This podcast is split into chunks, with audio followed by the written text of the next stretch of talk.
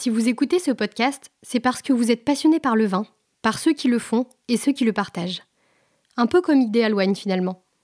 Ideal Wine, notre PME française est devenue le site de référence des amateurs pour l'achat, la revente et la cotation de grands vins. Et nous en sommes très fiers. Car notre équipe de passionnés s'attache depuis 2000 à rendre accessible aux amateurs ce que le vignoble offre de meilleur. Deux types de ventes sont proposés sur notre site. Les enchères en ligne, pour lesquelles nous sommes aujourd'hui le premier acteur mondial, et une offre e-caviste qui s'appuie sur un réseau de 900 domaines partenaires, également animé par des rachats de caves particulières expertisées. Ideal Wine est le seul site capable d'aligner côte à côte de vieux flacons et les tout derniers millésimes d'un même domaine. Ideal Wine, c'est une équipe engagée pour vous guider et vous accompagner dans la constitution d'une cave qui vous ressemble. Au service du vin, de ceux qui le créent et de ceux qui le partagent depuis 2000.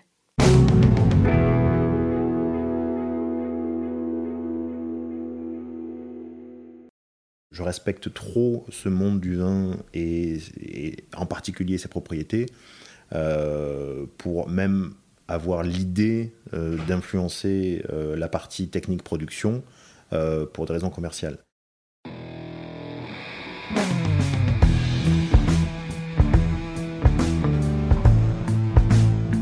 Vin, le jaja, le pinard, le pif. Il existe une ribambelle de termes pour désigner ce breuvage que nous aimons tant, le jus de raisin fermenté. Et c'est parce que nous l'aimons plus que tout que nous voulons mieux comprendre ce qui fait un bon vin. Cépage, climat et terroir y participent, mais avant tout, il y a la patte des vigneronnes et des vignerons. Je suis Romain. Je suis Florian. Je suis Antoine. Nous sommes trois copains et nous vous emmenons à la rencontre de ces hommes et de ces femmes dans leur domaine pour les interroger sur la magie de leur métier et leur vie au milieu des raisins, des vignes et des barriques. Bienvenue à toutes et à tous dans le bon grain de l'ivresse.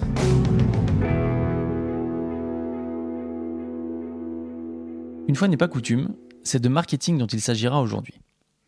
Nous aimons toutes et tous le vin ici, et nous continuerons encore longtemps à essayer de percer les mystères de sa production et des terroirs.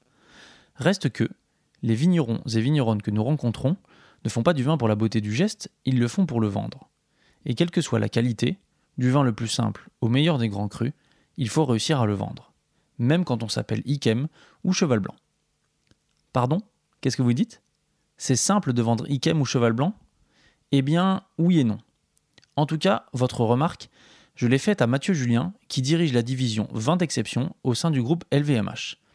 Il a en charge la mise en marché de quatre des joyaux du groupe Claude Lambray, Ikem, Cheval Blanc et Colgin Cellar. Et il s'apprête à vous dévoiler bon nombre de ses secrets. Bonjour Mathieu Julien. Bonjour Romain. Merci de m'accueillir dans ton bureau. Avec plaisir. Alors on est dans un endroit un petit peu spécial euh, aujourd'hui, euh, puisqu'on est au siège de LVMH à Paris. Effectivement, ça va être un petit peu original pour nos, pour nos, nos auditeurs, mais il y a beaucoup de sujets que je voudrais aborder euh, avec toi. Alors pour expliquer un petit peu, on s'est rencontrés euh, il, y a, quelques mois euh, lors d'un déjeuner euh, plutôt agréable dans le, dans le Bordelais. Déjeuner champêtre. Exactement. Et on a eu une conversation que j'ai trouvée passionnante et que je voulais absolument partager avec, avec nos auditeurs. Et c'est pour ça que je suis avec toi aujourd'hui. Écoute, merci de t'intéresser à, à mes sujets. Est-ce que tu peux commencer par te présenter, s'il te plaît? Oui, avec plaisir. Moi, je suis donc Mathieu Julien. Je suis le directeur marketing et commercial de, des 20 exceptions du groupe LVMH. Est-ce que tu peux nous parler un peu de ton parcours avant de te retrouver ici, euh, Avenue Montaigne, s'il te plaît? Tu as une longue vie euh, londonienne notamment. Exactement. Euh, ouais, mon environnement naturel, c'est plutôt la sommellerie londonienne pas que j'étais sommelier, mais euh, j'ai passé euh, plus de 15 ans à travailler de façon très proche, d'un côté avec des, grands vignerons, euh, notamment français, mais italiens aussi, et un petit peu d'ailleurs californiens. Et j'importais leurs vins que je distribuais en priorité à la grande, à la belle sommellerie de, ça allait du, bistrot aux, aux, étoiles Michelin. Et hum, voilà, j'ai fait ça pendant 15 ans euh, à Londres, avant de, avant de quitter Londres pour, euh, pour rejoindre LVMH. Alors avant de parler de, de ce que tu fais euh, ici et de, de ton travail, j'aimerais bien qu'on parle un peu de toi et puis de, ton, de, ton, de ta relation au vin. Euh, déjà, puisqu'on était sur Londres, là, Mhm. c'est une ville qui est très différente de Paris vis-à-vis du vin, euh, notamment parce que c'est un pays qui n'est pas un pays producteur et qui boit beaucoup de vin euh, du, du monde entier. Comment ça se passe le, le vin à Londres? Bah, écoute, c'est complètement lié à effectivement à mon parcours personnel parce que moi je suis, euh, je suis, je suis né dans le vin. Je suis fils de vigneron euh, dans le sud de la vallée du Rhône et je suis petit-fils euh, par ma maman de courtier en vin dans, dans le sud de la vallée du Rhône. Donc j'avais vraiment ça en moi. Dans quel coin de la vallée du Rhône? exactement, c'est c'est dans le Gard, ça s'appelle, c'est un village qui s'appelle Pont-Saint-Esprit. Euh, c'est à la frontière de l'Ardèche, le Vaucluse, la Drôme. C'est la pointe euh, nord-est du Gard. On a une appellation euh, Côte-du-Rhône et Côte-du-Rhône Village. Et hum, j'ai toujours su, j'ai toujours voulu travailler dans le vin, et j'avais le choix entre, je dirais, le côté paternel, faire du vin, et le côté maternel, qui était de vendre du vin, et j'ai choisi très tôt le côté maternel, sans avoir l'opportunité de reprendre le bureau de courtage de mon grand-père. Euh, il y avait une différence d'âge qui était trop importante, mais voilà, je me suis dit, si je veux faire ce que faisait un petit peu mon grand-père, mais à, mon époque, il faut que je parle anglais. Voilà, il faut que je parle anglais. Donc j'ai fait des études de commerce qui m'ont amené à Reims. Et, et de là, tout de suite, j'ai trouvé un, un VIE dans un pays anglophone, dans le vin. Et il se trouve que j'étais un petit peu déçu, euh, honnêtement, d'aller à Londres parce que je rêvais plutôt de d'Australie ou de Californie, mais euh, et puis j'avais bon voilà amateur de rugby, euh, j'avais pas une attirance folle pour les Anglais, mais euh, mais en fait j'ai appris bien plus que l'anglais quoi. Je, je suis allé à Londres pour l'anglais et en fait j'y suis resté très longtemps d'ailleurs. En tout j'y suis resté 17 ans, notamment bon parce que j'ai construit ma vie, euh, mon épouse, ma famille, etc. Euh, mais aussi parce que j'ai rencontré des mentors, euh, des Anglais, francophones, francophiles, grands amateurs de vin, grands conna- fins connaisseurs, et qui m'ont, ouais, voilà, qui m'ont tout appris, quoi. Tu penses à qui en particulier là? Je pense à, à- à plusieurs personnes. C'est pas des gens que tu connaîtrais, mais je vais, je vais, en, je vais en nommer un parce qu'en plus, il est mon, mon euh, parrain. J'ai pris la nationalité britannique avant de quitter, l'Angleterre, avant de quitter Londres. Et je pense à, Tim Sykes, euh, qui en plus est donc, euh, francophone. Si jamais il entend ce podcast, Tim, je te, je te salue. Qu'est-ce qui t'a apporté? Bah, il m'a apporté une ouverture d'esprit. Il m'a apporté. Moi, honnêtement, je, avec toute la, la, la, bêtise et l'arrogance que ça, ça comporte, mais moi, j'allais, je partais à 20 ans à Londres pour apprendre aux Anglais ce que c'était le vin, quoi. Au moins ce que c'était le vin de la vallée du Rhône. Et en fait, euh, c'est lui qui m'a appris non. Enfin, c'est lui. Il n'y a pas que lui, hein, mais, mais c'est- il se trouve que c'est un grand amateur de vin de la vallée du Rhône et que non seulement j'ai appris le vin à Londres, mais j'ai même appris la vallée du Rhône à Londres. Donc euh, c'est assez marrant. Et puis, euh, apporter aussi une espèce de. Comment on appellerait ça de, un, aspect commercial, euh, alors, qui était vraiment de se dire le monde du vin. moi, je connaissais vraiment pas la partie commerciale, distribution. je connaissais. Euh, vraiment le, côté, production. Et même ce que faisait mon grand-père euh, c'était du je voyais pas le commerce en fait. J'avais la chance de tourner avec lui dans quelques belles propriétés. C'est très très humain en fait. Je le voyais euh, échanger plaisanter euh, avec tous les vignerons chez qui il allait chercher des échantillons etc mais je je, je, comprenais pas la dimension commerciale. Pour moi le vin c'était presque un art de vivre hein. et, les Anglais m'ont appris le commerce, clairement. Clairement. Ce côté art de vivre, les Anglais ils l'ont aussi euh, dans leur relation au vin, non? Ah, mais complètement. Ah non, non, mais co- complètement. Les Anglais ont complètement cette, cette, cette connaissance fine, ce plaisir du partage. Enfin, moi, il y a un truc qui m'a- qui m'a très vite impressionné. C'est en Angleterre, euh, dans une bonne famille, tu bois la, la cave de ton père et tu bâtis la cave de ton fils. C'est c'est la transmission au sens de la connaissance, mais aussi physiquement euh, de, des bouteilles. quoi. C'est quelque chose de fabuleux.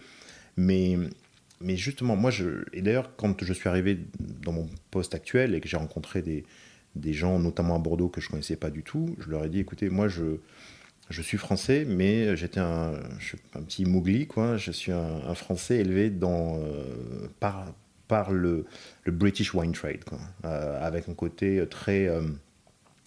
euh, down to earth. Quoi. Tu vois, il faut que le vin, c'est magique. Le vin, c'est un produit qui n'est pas comme les autres. Mais en même temps, il y a des gens qui en vivent. il faut qu'il y ait des, des, principes de base du commerce qui soient respectés. Quoi. Tu débarques à Londres à 20 ans en voulant expliquer aux Anglais ce que c'est le vin. Ouais. voilà. En 2019, tu reviens à Paris. Ouais. Est-ce que tu t'es dit, euh, maintenant que les Anglais m'ont bien appris le vin, je vais apprendre aux Français euh, ce que c'est le vin Non, parce que j'avais perdu mon arrogance euh, de mes 20 ans. mais hum, non, je me suis dit que je pouvais apporter un, regard différent parce qu'en fait, je, pense vraiment que j'ai appartenu à ce British Wine Trade qui a toujours eu une relation un peu bah, de love-hate euh, relationship, hein, de amour-haine, euh, avec, euh, avec notamment la place de Bordeaux. Et donc, je me suis dit, mais en fait, je vais découvrir cette place de Bordeaux à laquelle je n'appartiens pas, ou en tout cas, je n'appartenais pas du tout.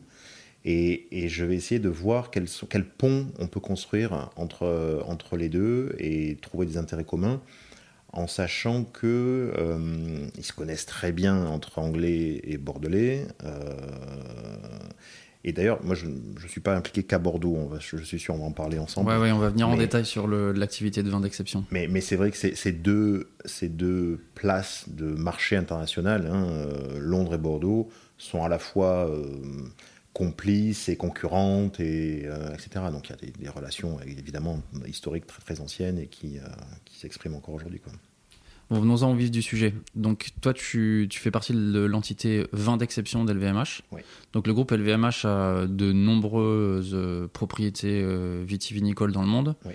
Il y a Moët et Chandon, euh, Runard euh, en Champagne, il y en a d'autres. Hein. Il, y a, il y a Dom Pérignon, il y a Veuve Clicquot. Euh, il y a le Clos des Lambrais, il y a Cheval Blanc, il y a des propriétés à l'international. Mhm. Et dans toutes ces propriétés, il y en a quatre qui ont été sélectionnées, qui sont le Clos des Lambrais, Cheval Blanc, Colgin Cellard et Ikem. Ikem, voilà. Alors, dans, dans l'ordre protocolaire des vins d'exception, c'est euh, le domaine des Lambrais, Château d'Ikem, Château Cheval Blanc et Colgin Cellars. Voilà. Et qui, et qui, elles, pour une partie de leur activité, sont chapeautées par l'entité vin d'exception. Ouais. Est-ce que tu peux nous expliquer ce que c'est cette entité et quelle est, son, quelle est sa mission? Ouais, alors. Euh, Déjà, première chose, effectivement, il y a le, dans le groupe LVMH une branche euh, importante, très importante même, euh, dédiée aux, vins et spiritueux, et notamment au champagne et spiritueux, euh, qui s'appelle Moet Hennessy. Et effectivement, il y a quatre propriétés qui ne sont pas directement ni détenues ni rattachées à Moet Hennessy D'où euh, l'idée, euh, il y a quelques années maintenant, avant mon arrivée, de la création d'une entité euh, vin d'exception de LVMH et qui, qui a un petit peu une comme une c'est une ombrelle qui regroupe ces quatre propriétés qu'on vient de citer. Et elles ont la particularité de ne pas être distribuées par les différentes filiales et réseaux de Moet mais d'être distribué par des tiers. Donc euh, pour ce qui est Ikem et Cheval Blanc, 100% de la distribution euh, est assurée par, euh, en premier rideau par la place de Bordeaux et ensuite ben, par tout le, système de distribution international de, la place de Bordeaux. Et pour ce qui est hum, du domaine des Lombrés, ce sont des relations avec des, importateurs, distributeurs. Et pour ce qui est de Colgin, c'est le cas aussi à l'étranger, mais en sachant que Colgin a un modèle ben, californien avec la plus grande majorité de sa production vendue en direct to consumer à des, donc des, allocataires privés, euh, et notamment pour l'immense majorité des allocataires privés sur le territoire euh, domestique américain, et en particulier en Californie. Cette entité, elle a été créée en 2019. Les vins, ils se, vendaient, ils se distribuaient, ils se vendaient déjà avant. Qu'est-ce qui a changé? Avec la création de vins d'exception alors, effectivement, c'est ce qu'on me dit souvent, mais tu fais quoi en fait ces vins? Ils n'ont pas besoin, de, ils pas besoin de, qui que ce soit pour être vendus, ils sont déjà tellement désirés, et c'est vrai, hein, c'est vrai. Euh, je pense que ce qu'on a apporté, c'est deux choses. Euh, quand je dis on, c'est qu'on a créé une petite équipe entre 2019 et 2022. Euh, aujourd'hui, il y a trois personnes qui sont présentes dans les marchés une personne à Amsterdam pour l'Europe, une personne à Shanghai pour le marché chinois et une personne à New York pour l'Amérique du Nord.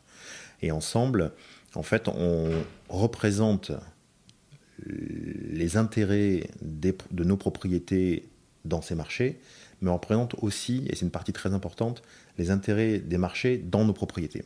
C'est-à-dire vraiment quand on est euh, euh, dans les décisions, les, stratégies commerciales de distribution, on, fait remonter un maximum d'informations aux propriétés pour piloter euh, la prise de décision commerciale. Est-ce que ces informations qui remontent, ça peut avoir une influence sur les décisions techniques qui sont prises ou sur euh, le style des vins qui est, qui est ah, produit? Très bonne question, je te remercie de la poser. Absolument pas. Absolument pas.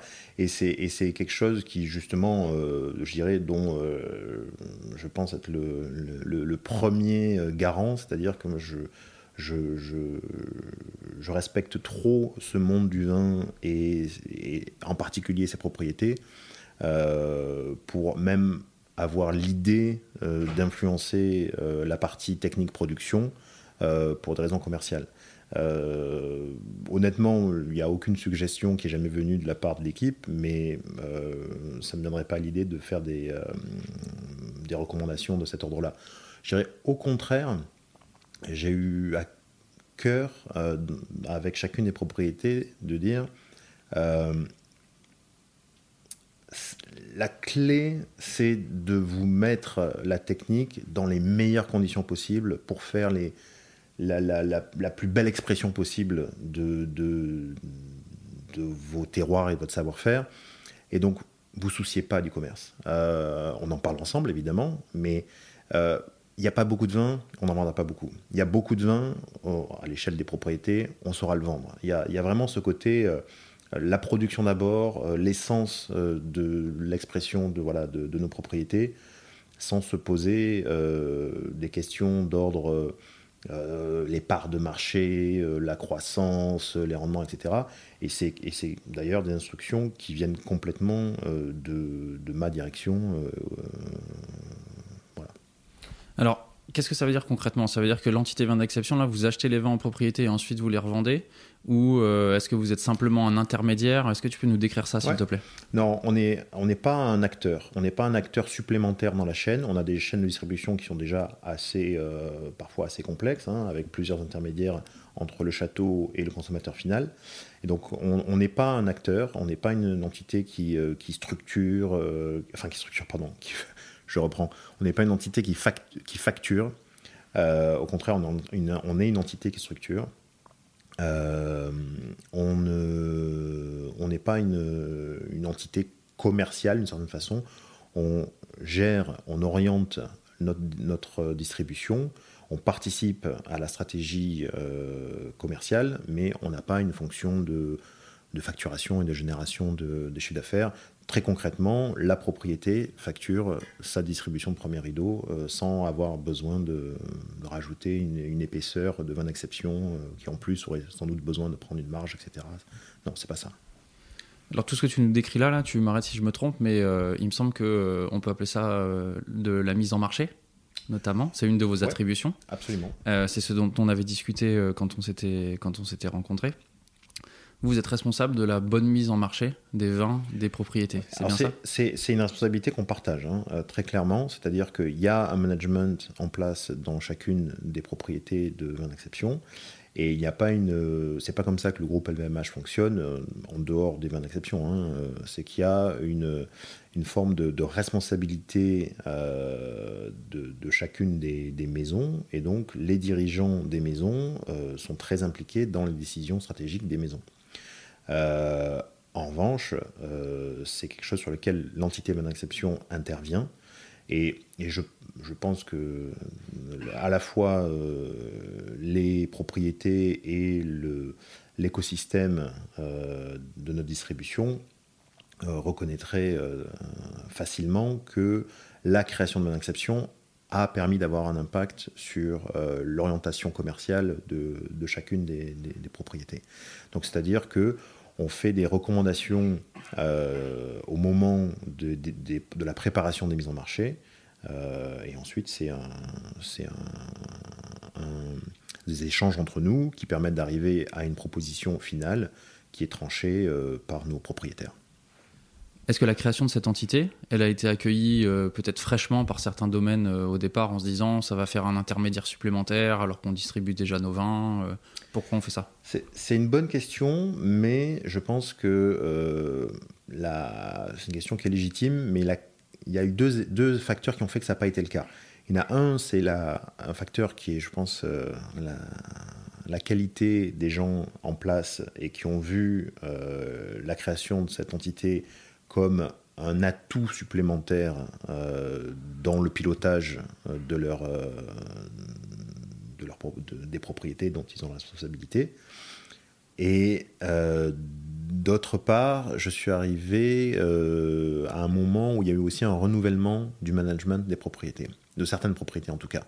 le domaine des Lambrés, Jacques Devoge, qui en est le gérant, a pris le régisseur on a pris la tête en février 2019 de mémoire, et moi je suis arrivé en septembre 2019. Donc on va dire, on est arrivé ensemble. En tout cas, les premières mises en marché ont eu lieu euh, ensemble. Euh, et à IKEM, on a aussi euh, un nouveau directeur d'exploitation qui est arrivé en octobre 2020, euh, quand moi voilà, j'étais arrivé en septembre 2019, donc euh, j'ai fait, euh, j'ai participé à une mise en marché avant son arrivée, mais sous la, direction de, Pierre Lurton, le président d'IKEM et de Cheval Blanc. et j'avais la chance de connaître un petit peu l'équipe de direction de Cheval Blanc de par mon, ma vie précédente à Londres. Euh, donc ils m'ont, euh, très, euh, très gentiment accueilli.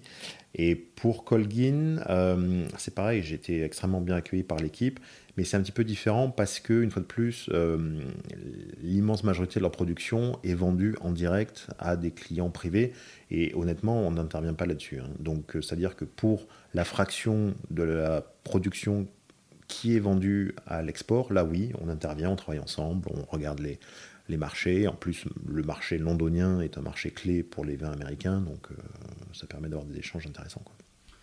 Je te propose qu'on prenne un cas concret et que tu nous expliques un petit peu le processus de, mise en marché. Au mhm. hasard, Cheval Blanc, qu'on connaît un petit peu dans ce podcast. voilà, voilà c'est là où on s'est rencontrés. Alors, euh, un cas concret, euh, c'est d'ailleurs, on va prendre Cheval Blanc, mais c'est la, la, même logique hein, pour, pour chaque propriété. Il y a un nouveau millésime qui arrive. Qu'est-ce qui, doit être euh, mis en vente? Mhm. que, Comment est-ce que vous intervenez? Qu'est-ce que vous faites? Bah, Disons que la, clé, c'est de, de penser au consommateur final et à toute la chaîne de distribution euh, qui nous permet de toucher ce consommateur final. ça veut dire quoi? Ça veut dire qu'on doit se mettre, au moment où on va proposer notre nouveau millésime, euh, dans la tête d'un consommateur final en disant quelle proposition on est en train de lui faire? Euh, et à quel moment on veut, on veut, on veut lui proposer quelque chose de, de sympa, quoi, d'alléchant? Ça ne veut pas dire euh, de, de, forcément bon marché, c'est pas l'idée, mais de se dire je suis un amateur de cheval blanc, j'en ai déjà X millésimes dans ma cave, j'ai un nouveau millésime qui arrive. La critique lui a déjà donné un petit peu euh, une couleur. Euh, enfin en tout cas une, euh, un très grand millésime, millésime du siècle, euh, comme, souvent, ou au contraire, année plus difficile, et dire pourquoi je vais, je vais rajouter, j'ai déjà un cellar de cheval blanc, une collection de cheval blanc, ou au contraire j'en ai pas, pourquoi je commencerai, pourquoi je rajouterai une caisse de ce millésime, ou pourquoi je commencerai à collectionner avec ce millésime? Et il y a évidemment des facteurs externes, type euh, j'ai eu un premier enfant cette année-là, etc. Mais ça, on oublie. L'arbitrage se fait sur la qualité perçue du millésime et son prix. Et donc, euh, il faut arriver à proposer au client final un prix qui ait du sens par rapport à tous les millésimes qu'il peut acheter sur le second marché. Euh, aujourd'hui, un, amateur de vin peut acheter un cheval, euh, cheval blanc, euh, enfin bientôt il pourra acheter cheval blanc 2022 en primeur au printemps prochain. Il peut, il aussi acheter cheval 21 euh, qui est sorti en primeur cette année, cheval 20, cheval 19, etc. Je ne vais pas tous les citer, mais et tous ces vins ont un prix de marché auquel ils peuvent se le procurer. Et donc on essaie de faire en sorte qu'il y ait une cohérence entre le dernier millésime de cheval blanc et l'historique des, prix de cheval blanc. Et une fois qu'on s'est mis d'accord sur ben, ce, qui avait du sens pour le consommateur final, on, se, on remonte la chaîne de distribution en se mettant à chaque fois euh, dans les pas euh, de la, du distributeur. Alors, euh, si je suis sommelier, à quel prix je mettrai ce vin sur ma carte? Si je suis détaillant, à quel prix je vendrai ce vin? Et je remonte. Si je suis grossiste, à quel prix je vais devoir l'acheter et le revendre Et si je suis négociant, à quel prix je vais devoir l'acheter et le revendre Et on s'assure qu'il y ait une, rémunération juste pour toute la filière. Moi, en, étant un, ex-marchand de vin, euh, j'estime qu'il y a, énormément. En fait, on ne fait pas ce métier distributeur de vin euh, pour devenir riche ou pour devenir. On fait ce métier par passion. Parce qu'on aime le vin, parce qu'on aime les gens du vin. Et, avoir la chance euh, pour un distributeur de représenter, au sens d'offrir de, le dernier millésime de cheval blanc en primeur, c'est quelque chose de fantastique, mais on veut en même temps pouvoir le représenter et le proposer à ses clients, euh, le cœur sur la main, j'ai envie de dire, tiens, regarde, je, Cheval Blanc vient de sortir ce matin, c'est super, il faut vraiment que tu mettes une caisse dans ta... tu me remercieras plus tard, tu mettes une caisse quand je m'adresse à un client. Euh, et, ça, on peut le faire de façon complètement euh, sincère si on sait que le prix est bon, si le prix a été bien calculé. Et en même temps, euh, c'est normal. Moi, je pense que les, distributeurs, chaque distributeur a, son, sa place dans la chaîne de distribution. Et, enfin, en tout cas, s'il a sa place, il doit être rémunéré pour, pour, pour sa contribution à, notre distribution. C'est qui les clients de, de, Cheval Blanc ou d'Icam Parce que là, tu nous décris le système, mais on parle quand même de vins qui sont à des prix euh, très importants. C'est qui vos clients? Et d'ailleurs, peut-être, j'ai pas complètement. Excuse-moi, je, je t'ai parlé, que de prix, mais c'est un peu plus. Alors, c'est pas très compliqué notre métier, mais c'est un peu plus que le prix. C'est aussi une question de timing. Euh, et de mettre en marché avec le client en tête, euh, c'est important aussi. C'est-à-dire de se dire, de tenir compte. Ben, il y a beaucoup de vins aujourd'hui qui sont mis en marché par la place de Bordeaux ou par d'autres systèmes et donc, euh, il peut y avoir des embouteillages, il peut y avoir des, périodes, au contraire, où le marché attend euh, qu'il y, ait euh, une activité de la part des propriétés qui mettent à disposition leurs vins, etc. Il y a aussi des contraintes logistiques. alors, pour les primeurs, il n'y a pas de logistique, mais on ne met pas que des vins en marché en primeur, on en met aussi en marché en livrable, c'est-à-dire disponible immédiatement. Donc, plutôt que la mise en marché soit juste le fait du roi en disant bon bah tiens ça m'arrange de mettre en marché euh, dans trois semaines euh, parce que je fais ci ou ça avant, on se pose la question de se dire à quel moment notre mise en marché pourrait euh, être ressentie comme dans un bon tempo en fait, dans la respiration commerciale des marchés. Donc il y a, cet aspect-là, mais il y a aussi l'aspect des quantités mise en marché, c'est-à-dire que on, réfléchit de façon euh, euh, assez fine à comment donner assez de vin, quelle que soit notre production, en fait, comment donner assez de vin à toute la chaîne pour bien fonctionner et pour euh, ensuite avoir bah, suffisamment d'acteurs impliqués et, et une valorisation des cours sur le second marché. On reviendra sur la question des clients après. Oui, avec plaisir. C'est quoi une mise en marché réussie? Et mhm. là, je vais plutôt poser ma question autrement. Est-ce que c'est possible de rater la mise en marché, par exemple, du nouveau millésime de, Cheval Blanc ou d'Ikem? Oui, c'est possible. C'est possible de rater. Euh, Alors, qu'est-ce que ça veut dire euh, rater une mise en marché Et comment c'est possible? Pour des vins qui, sont, qui semblent, en tout cas, être euh, autant désirés quelles que ah soient finalement les conditions du millésime. Ou, c'est très juste. Effectivement, euh, les vins de nos propriétés sont désirés, quelle que soit euh, la qualité perçue du millésime, parce qu'il y a une telle confiance euh, dans, dans le savoir-faire et la, capacité à exprimer ces terroirs d'exception, qu'en fait, la, le marché ne se pose pas la question de savoir si le, le vin de nos propriétés va être réussi ou pas. Il va être réussi dans le contexte du millésime, d'un millésime frais, d'un millésime solaire, etc. etc. Euh, euh, je sais plus ce qu'on disait. La question c'était comment est-ce qu'on peut rater hein. Ouais, Ah oui. oui. Voilà, mais, mais, mais, mais une mise euh, en marché, ce n'est pas que la qualité d'un millésime. Certains euh, clients finaux, consommateurs, euh, ne vont pas raisonner comme je vais te l'expliquer, mais en fait, la filière, notre filière professionnelle qui gagne sa vie, qui, qui paie ses charges et qui essaie de dégager des profits avec l'activité d'acheter, de, de stocker, de revendre du vin, elle se pose la question dans d'autres termes. C'est j'ai confiance dans la qualité du millésime, mais est-ce que j'ai confiance dans la stratégie commerciale de la propriété? Et est-ce que cette nouvelle mise en marché euh, offre des garanties de, création de valeur et de partage de la valeur de façon évidente? Et oui, euh, on m'en propose 10 caisses, j'en voudrais 30, et chacun à, à son niveau fait ce même raisonnement, et donc il y a une espèce d'engouement euh, professionnel quoi, pour des gens qui ne vont pas le, boire ce vin, ils vont l'acheter, le, stocker ou, et le revendre. Quoi.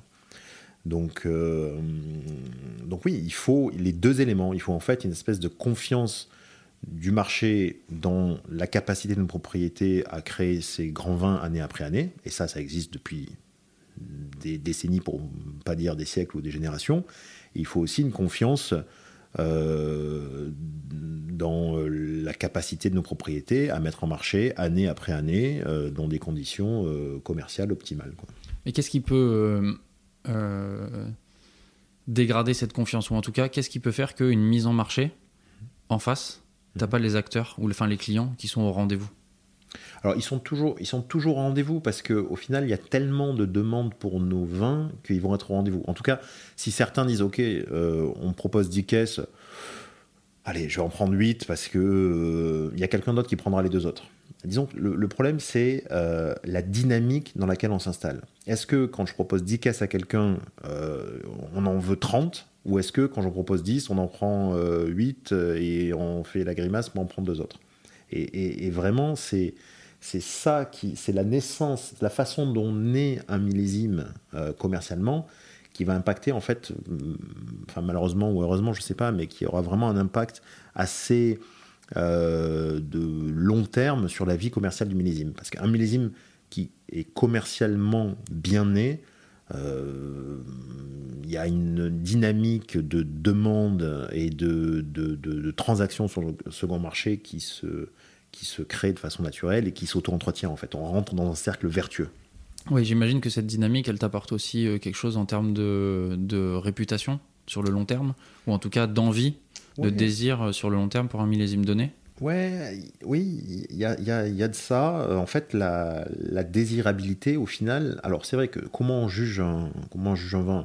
On peut s'en tenir aux, aux- aux- aux notes des critiques, et c'est quelque chose d'important pour nous, mais euh, il y a quand même beaucoup de critiques euh, aujourd'hui, donc il y a des agrégations de notes parfois. Euh, alors il y a des critiques qui émergent pour des régions plutôt que d'autres. Alors évidemment, on le regarde et c'est important pour nous. Euh, mais le, marqueur euh, infaillible de la désirabilité d'un vin, euh, c'est son prix sur le second marché. Alors, je veux dire, c'est là où se rencontrent l'offre et la demande, et c'est là où et c'est le nombre de transactions euh, et la valorisation ou la dévalorisation, parce que ça arrive aussi, des vins qui est, euh, qui est un marqueur euh, de, voilà, de, de la, de la désirabilité sur le second marché. Pour vous, le fait que les vins continuent à s'échanger sur le marché secondaire, que les prix augmentent, que la désirabilité augmente, c'est quelque chose de positif? Alors, c'est à double tranchant. C'est à double tranchant, clairement. Et pour nous, c'est euh, c'est la base, c'est les fondations. C'est-à-dire que quand on fait des vins aussi rares, aussi euh, euh, désirables que les nôtres, qui en plus, on sait très bien que la quantité disponible ben, réduit, diminue dans le temps, puisque les vins sont consommés petit à petit, et la qualité augmente dans le temps, le résultat ne peut être qu'un déséquilibre de l'offre et de la demande et donc une appréciation des prix. Euh, et il y a quelque chose de très logique à ça. Euh, on veut consommer aujourd'hui un vin euh, qui a 20 ans, on ne l'a pas acheté il y a 20 ans, on veut l'acheter aujourd'hui. Ça semble normal que la, la, personne ou la société qui a porté ces vins pendant 20 ans, ou les acteurs qui ont porté ces vins pendant 20 ans, puissent être rémunérés. Donc il y a une logique assez imparable. En même temps, euh, au, sein de cette création de valeur, il y a un danger hein, euh, qui est la spéculation. Et, ça, c'est quelque chose de, fondamental pour nous. Euh, c'est qu'on recherche les conditions dans lesquelles nos vins vont prendre de la valeur dans le temps, mais on fait tout pour décourager la spéculation pour elle-même, en tant qu'elle parce qu'un vin est fait pour être bu. Pourquoi c'est un danger? Bah, c'est un danger parce qu'on risque de toucher à, l'essence même, à la nature du vin. Euh, si le vin n'est plus que euh, une réserve de valeur euh, stockée comme un lingot, on a complètement raté notre mission. On, a même, on, a, on a même fait fausse route pour aller dans le mur. Quoi.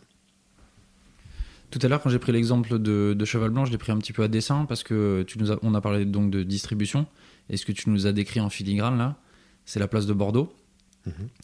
Euh, je dois modestement avouer que j'ai eu euh, longtemps un peu de mal à comprendre euh, ce que c'était la place de Bordeaux et comment ça fonctionnait. Est-ce que tu veux nous expliquer ce que c'est que ce système de, la place de Bordeaux et comment est-ce qu'il fonctionne, s'il te plaît? Ouais, écoute, alors moi je ne suis pas le plus grand expert de la place de Bordeaux, mais j'ai appris à la découvrir là, ces, trois dernières années. Et, en fait, c'est un système de place de marché. Euh, où il y a euh, plusieurs centaines d'acteurs qui sont des négociants, euh, qui ont des allocations dans les, dans les propriétés. Et donc, Je ferai juste une précision là-dessus. on parle aujourd'hui de grands vins, mais la place de Bordeaux, quand tu dis qu'ils ont des allocations, ils n'achètent pas simplement du cheval blanc ou du Latour. C'est eux aussi qui sont responsables de, enfin qui sont responsables, qui sont des acteurs importants dans le fait de vendre des vins euh, de euh, tout type de propriété euh, à Bordeaux, de la plus petite à la plus prestigieuse. Absolument. Alors après, il n'y a pas de, d'obligation de, vendre son vin au travers de la place de Bordeaux. C'est-à-dire qu'une euh, propriété euh, peut choisir de, un autre modèle de distribution. Euh, c'est plutôt un héritage culturel et une façon de, fonctionner qu'une obligation. Enfin, c'est pas du tout une obligation légale. Hein.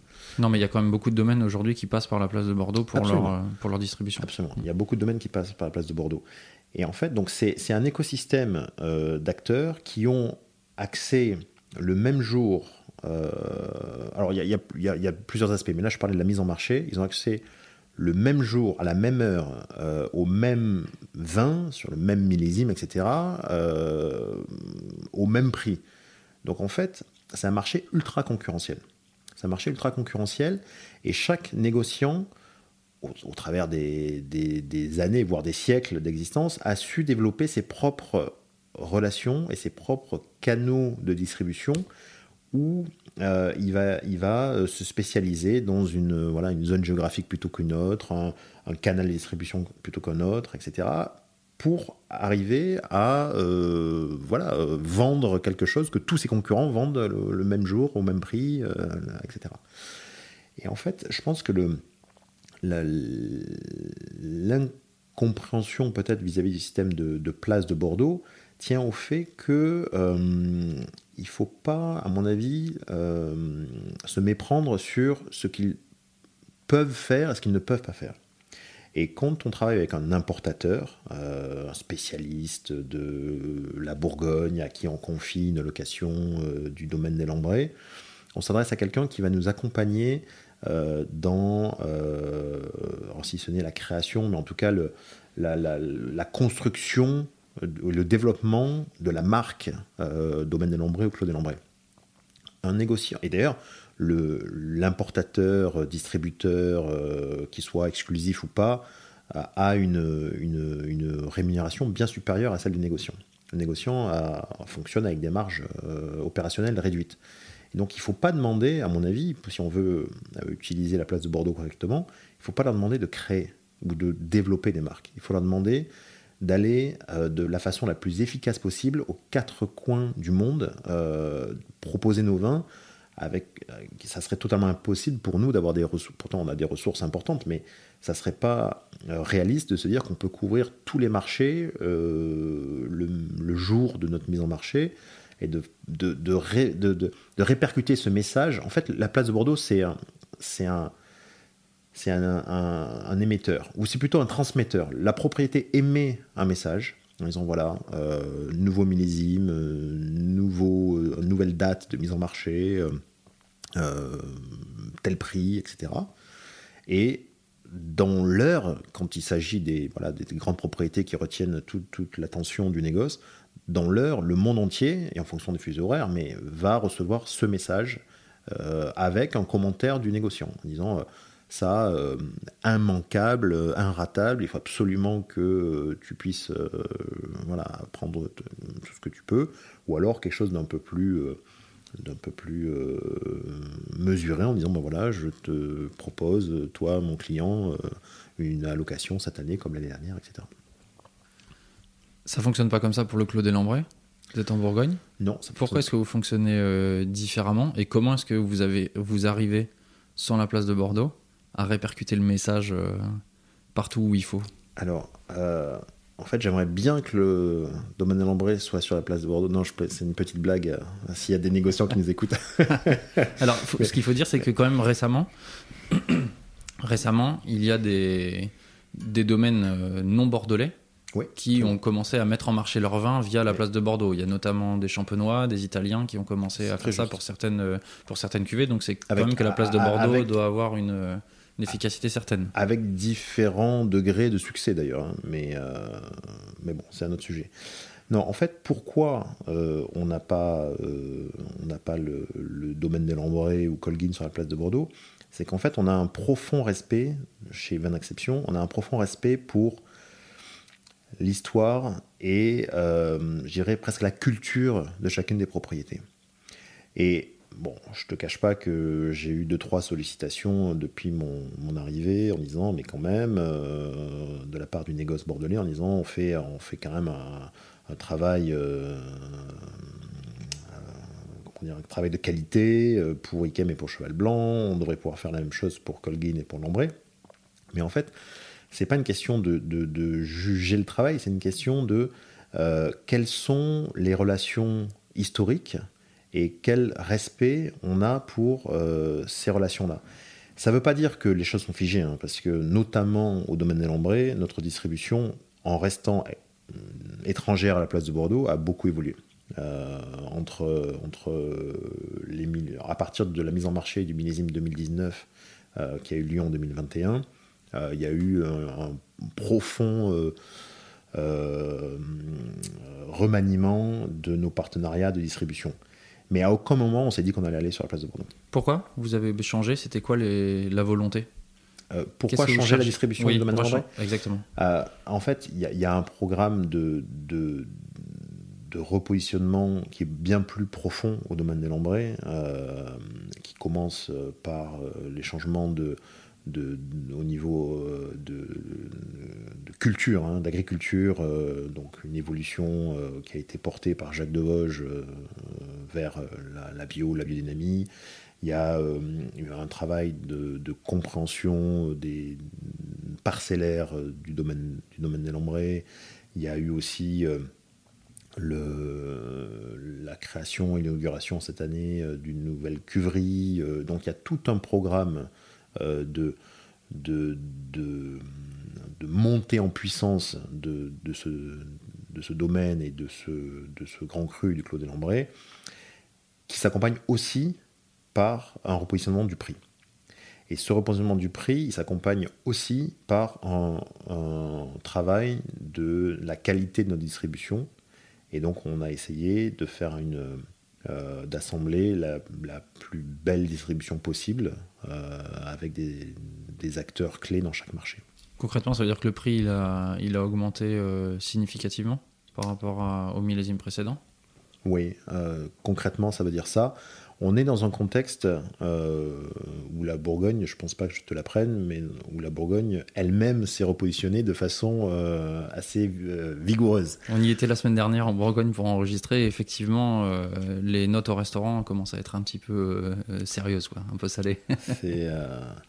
donc oui, le Clos de Lambray méritait un repositionnement. et je dois dire que il n'y a pas de jugement de, de,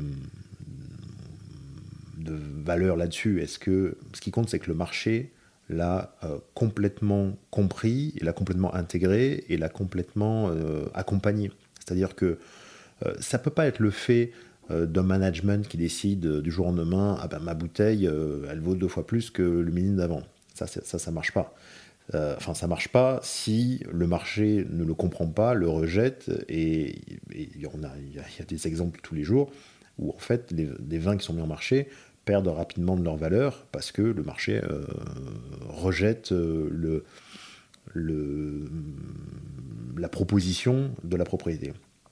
Ce qui est assez remarquable avec le domaine des Lambrets, euh, ou en tout cas le Clos des Lambrets, parce que la gamme du domaine pas, euh, n'a pas été repositionnée. Mais le Clos lui-même, des Lambrets lui-même, qui a quand même 700 ans d'histoire, euh, une histoire très, très, très riche et, qui mérite de, rayonner au plus haut niveau de la Bourgogne, ça a été expliqué, certes, hein, ça a été expliqué à chacun de nos partenaires, mais le marché l'a compris, l'accepter et la même amplifier, parce qu'on peut voir, et tu peux regarder toi-même, mais que le cours des anciens millésimes du domaine de Lambray, euh,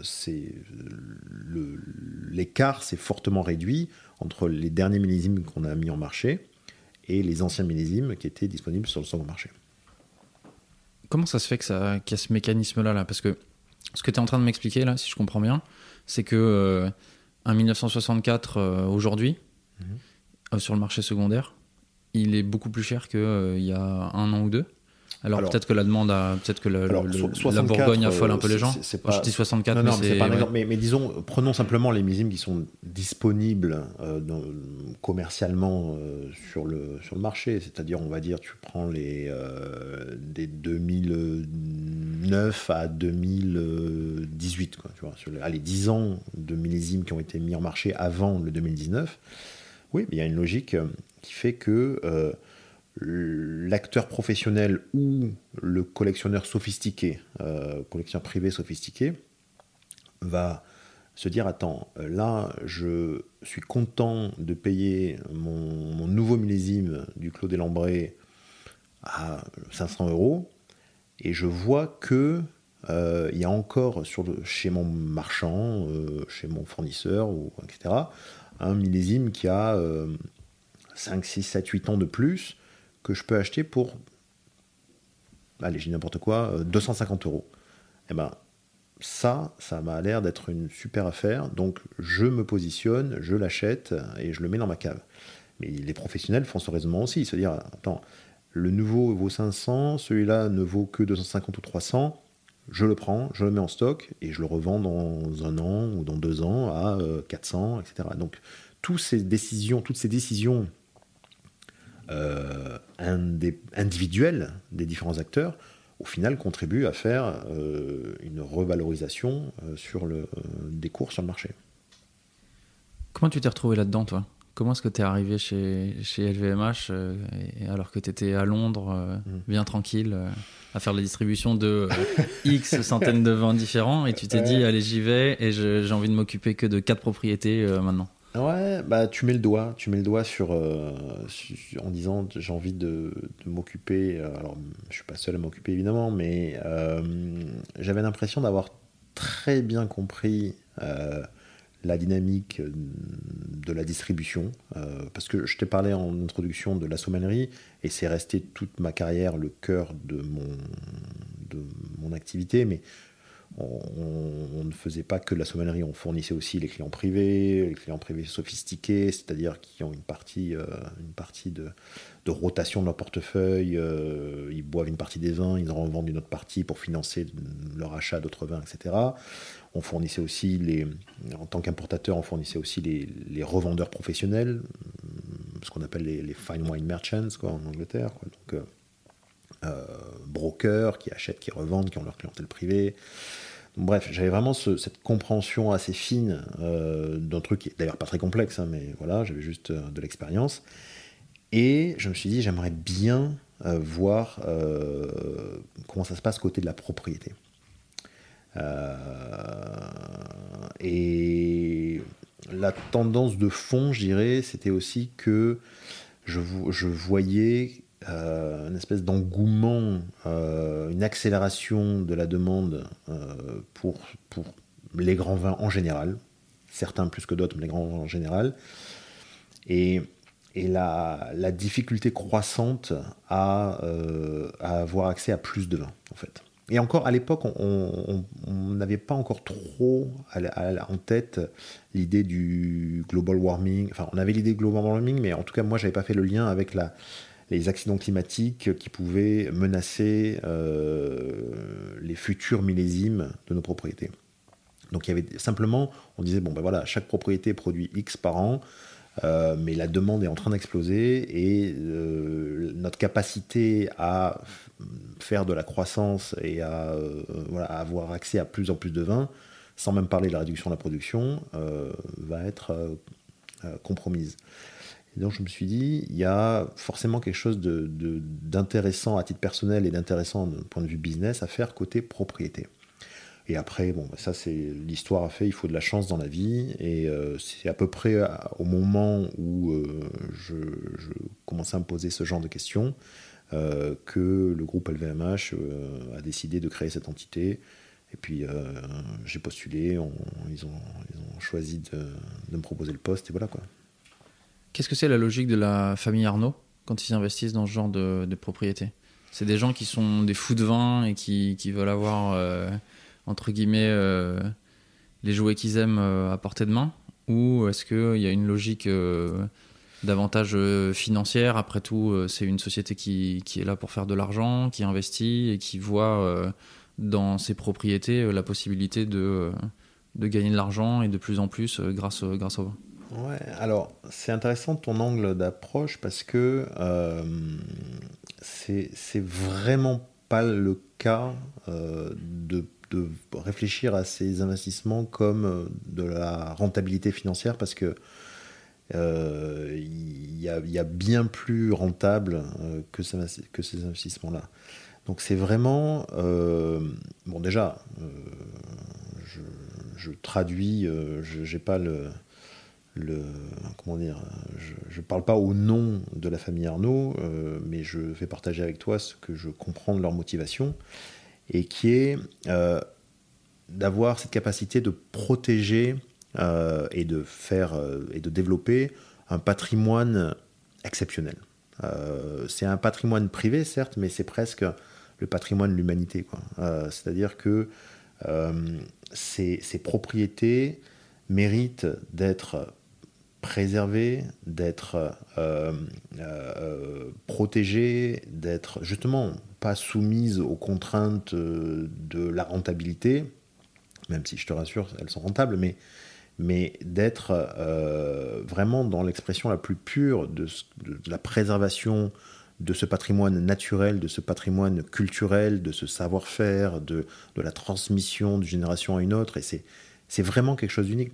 Euh, donc il y a, y, y, y a, cet aspect-là, je dirais, de, culturel, patrimonial. Et puis, tu m'as dit, est-ce que ce sont des fous de vin? Non, c'est pas des fous de vin, mais en l'occurrence, euh, ce sont des, grands amateurs, de grands connaisseurs. Et, et là, le membre de la famille qui est le, plus proche de nous, c'est Alexandre Arnaud, l'un des, enfants de Monsieur Arnaud, qui lui, je pense, est, un fou de vin, euh, un, vrai, un vrai amateur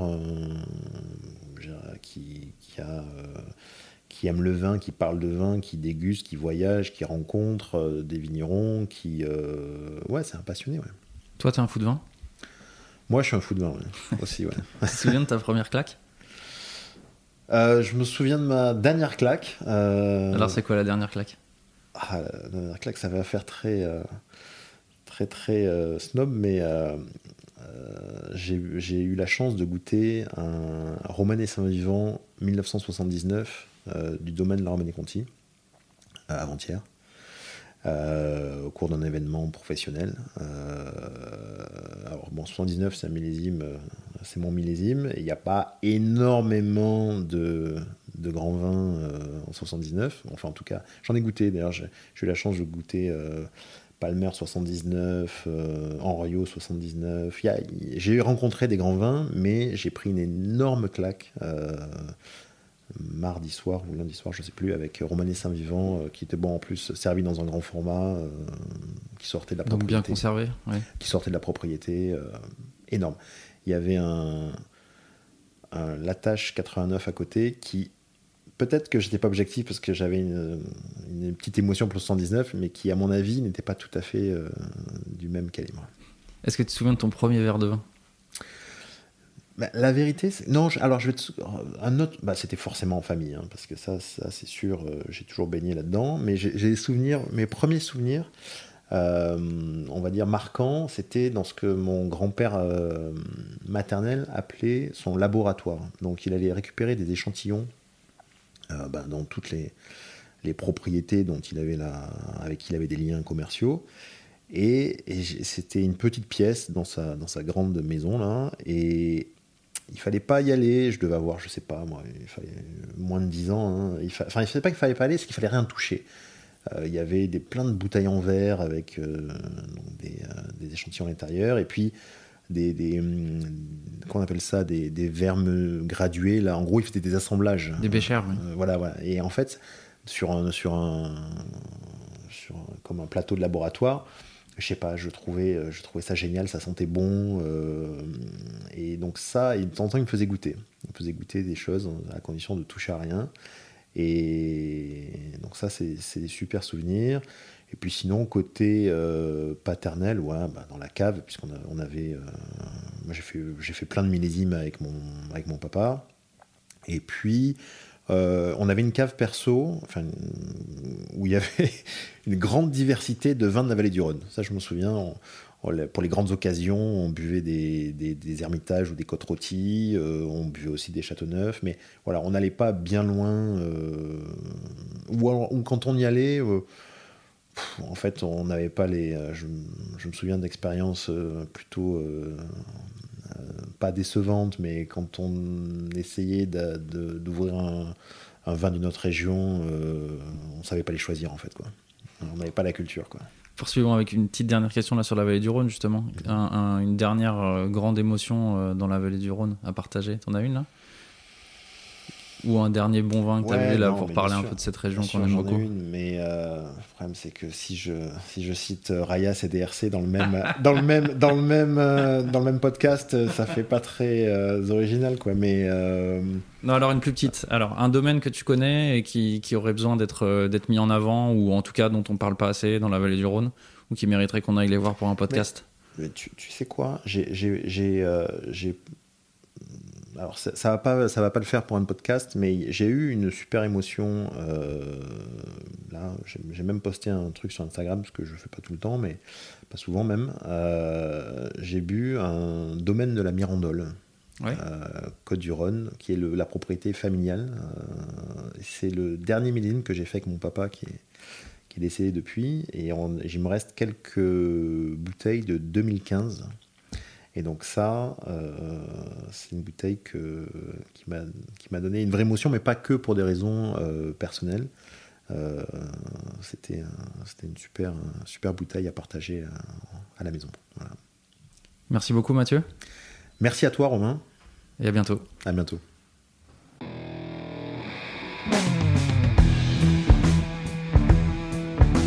Chers amis, non, je n'ai dégusté aucun des vins cités dans cet épisode lors de ma rencontre avec Mathieu. Ce fut néanmoins un échange passionnant et je suis ravi d'avoir partagé ça avec vous aujourd'hui. Il ne me reste plus qu'à nous souhaiter de partager un jour, chers auditeurs et auditrices, ces vins d'exception. Je suis Romain Becker et vous écoutez Le Bon Grain de l'Ivresse. Réalisation Romain Becker. Merci à Emmanuel Nappé pour la post-production, à Emmanuel Doré pour le générique original et à Léna Mazilu pour les graphismes. On se retrouve très vite pour de nouvelles aventures viticoles. D'ici là, éclatez-vous et buvez bon!